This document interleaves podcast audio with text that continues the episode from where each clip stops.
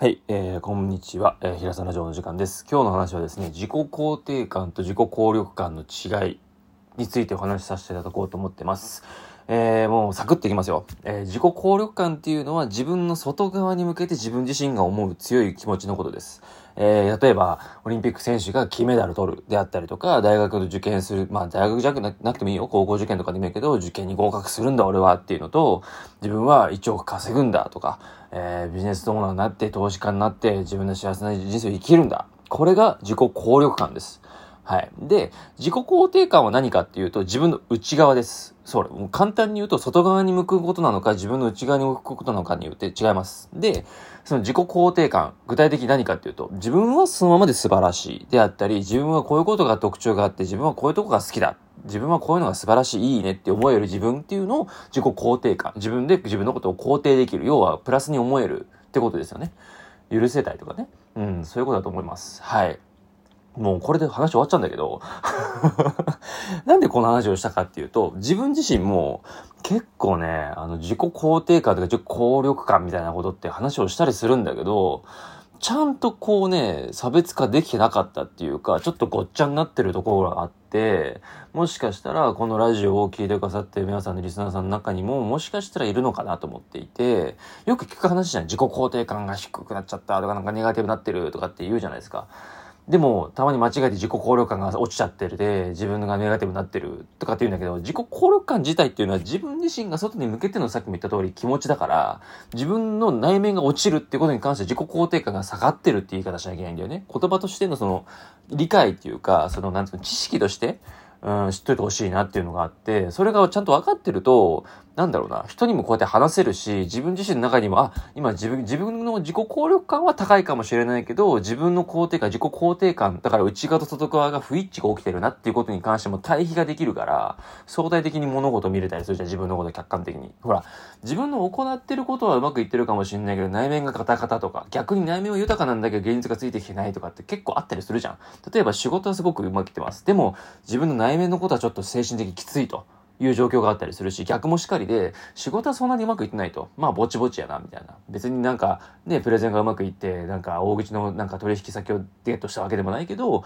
でも心は満たされてるよね、みたいな。給料もそこそこもらってるし、人間関係もうまくいってるし、みたいなね。そういうこう、なんか不一致が起きた時とかに、こう、なんつうのかな、こう、なんつ、なんて言ったらいいんだろうね。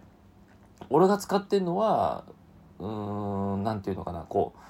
ちゃんとこう、すり寄せができるような状態にするために言葉をちゃんと理解しておくことが大事かなって思うんだよね。すり寄せっていうのは要は、自己肯定感、自己効力感がちゃんとこうマッチしていて、自分が満たされてる状態を作るときに言葉を二つ持っといて、知っといて、ちゃんと自己効力感がどうなのか、今自己肯定感はどうなのか、みたいなのをちゃんとこう見ておくっていう、ウォッチングしておくっていうことが、なんかできるんじゃないかな。ちゃんと言葉を知ってるわね。わかんないとさ、なんかごっちゃなっちゃうじゃん。なんか自己効力感なんとなく、なんかね、逆のなんか言い方になっちゃって、混ざっちゃって、自分のはこのままでいいんだと思っちゃう。っていう風な、こう、なんつったのかな。うん。だからなんか心理学でスキームって言うんだけど、その自分が見えてない部分のことをスキームっていうの、スキマって言うんだけど、そのスキームが生まれちゃうような気がしていて、そのスキームが生まれちゃうと、そこがはっきりしないからぼやぼやするからもやもやするっていう、その気持ちのその心理的な、そのなんつうか、ネガティブを作る要因のような気がするから、なんか自然体でいるためにも、なんか知っとくのはいいかもしれない。うん。っていう話でした。で、もう一回言うね。自己効力感っていうのは、まあオリンピック選手、例えばで言うと、オリンピック選手が金メダル取るだったり、まあ受験をする受験生が絶対合格するんだ大志望って言ったりとか、えー、お金が欲しい人が億万長者になる1億稼ぐんだみたいなとか、投資家になりたい人が投資家になるんだっていうことが自己効力感。自分の外側に向いた自分の気持ち、外側に向けた、目標に向けた自分の気持ち、自己効力感、効力ね。を発揮する時の効力感っていうことですよ。で、内側に向く対比して自己肯定感っていうのは自分の内側、要はメンタルのことについて自分はこのままでいいんだ。素晴らしいんだ。自分はこれからできてる。いいよね。自分はこういうことあったかもしれないけど、こうやってできてるからそれでいいよねって。要は、自分をちゃんといいねって今言葉何回も言ってるけど、肯定してあげられる状態、肯定感ね。感じのことね。がちゃんと持ててる状態っていうのを自己肯定感が高いとか低いとか自己効力感があるとかないとかっていう話をする。ほら、外側はあるないでしょ？内側は低い高いってこう数値化というか自分でこう度合いができるかもしれないけど、外側に向けての自己効力感についてはあるとかないとかなわけよ。そこもまああるかもしれない多少はね、度合いはあるかもしれないけど、内側の方がなんか強いような気がする。だから自己肯定感が高い方が俺はなんか幸せなような気がする。自己効力感がたとえちょっと低かったとしても、自己肯定感が高ければ生きていけるような気がする。だって自分のこと信じられたりとか、自分に満足するっていうその感覚があったりするから。でも、なんか自己効力感がなんか高くても内側が整ってなかったりするその自己効力感が高くてもそれに結びつける自分自身の大元の自分自身が外に向ける力がないからエネルギー量がなかったり推進力がないかったりするとやっぱりうまくいかなくなっちゃうのかなって思うから俺は自己肯定感を高めていく習慣であったり瞑想であったりまあ俺で言ったら筋トレ、読書、勉強を YouTube とかで、あの、勉強したりとか、なんか、なんだろう、うん、人に話を聞きに行ったりとか、人と話をして自分の今のメンタルを整えるために意見を聞いたり、なんかサプリメンテーションしたり、プロテイン飲んだりとかね、家飲んだりとかね、こういろいろやるわけですよ。いい香りをあの部屋中に撒き散らすとか、ちょっとゲームやるとか、ギター弾くとかね。俺ギターが趣味だったからさ、だったっていうかまあした趣味だから、あとはなんか服買いに行くとか、ファッションをなんか別にちょっとコンビニ行くだけにわざわざジャージから着替えたりとか、パジャマから着替えて、パシッとした自分が着たい服着て、気分が上がる服着たりとか、アクセサリーつけて出かけるとかっていうのが自己肯定感が高まる習慣。うん。日頃やっている行いだよね。靴を揃えるとか、靴を磨くとか、靴の中が匂ってきたら、ちゃんと消臭をするとかね。自分の好きな香りで消臭して影干しするとか、何でもいいんだよ。靴磨きするでもいいし、トイレ掃除でもするでもいいし、なんか物を拾うでもいいから、そういうふうにやっていくと自己肯定感が高まります。で、結局自己効力感も高まっていくから。俺のおすすめは自己肯定感を高めた後に自己効力感を高めるというその流れを一貫の点と点をちゃんと線をつなぐようなやり方をしてほしいなと思ってて、やっぱり自己肯定感を高めるためには習慣が大事。日頃自分がどういうことやってきてる。例えばベッドメイキングを毎朝俺やってんだけど、それでピシッとやる。自分が寝るところ、自分の毎日朝起きる瞬間の一番最初のいる場所、寝る場所、最後にそのいる場所っていうのを整えるってことやってると、俺はこれやってるからいいよね、素晴らしいよねって言えるんですよ。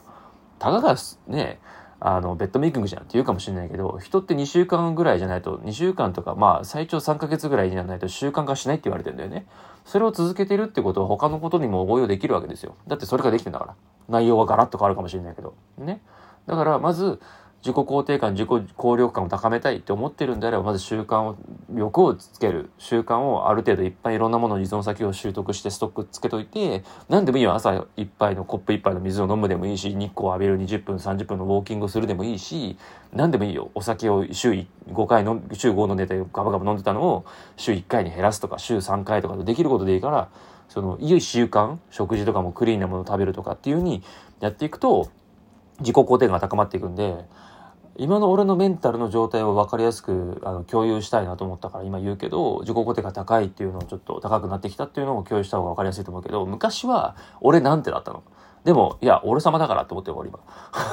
そうなれるんですよ。どんだけ劣等感植え付けられるようが、俺親からも虐待を受けてきたし、劣等感植え付けられてお前なんかできないとか言われてきたし、こんなん無理だって言われたし、今も最近も言われたよ。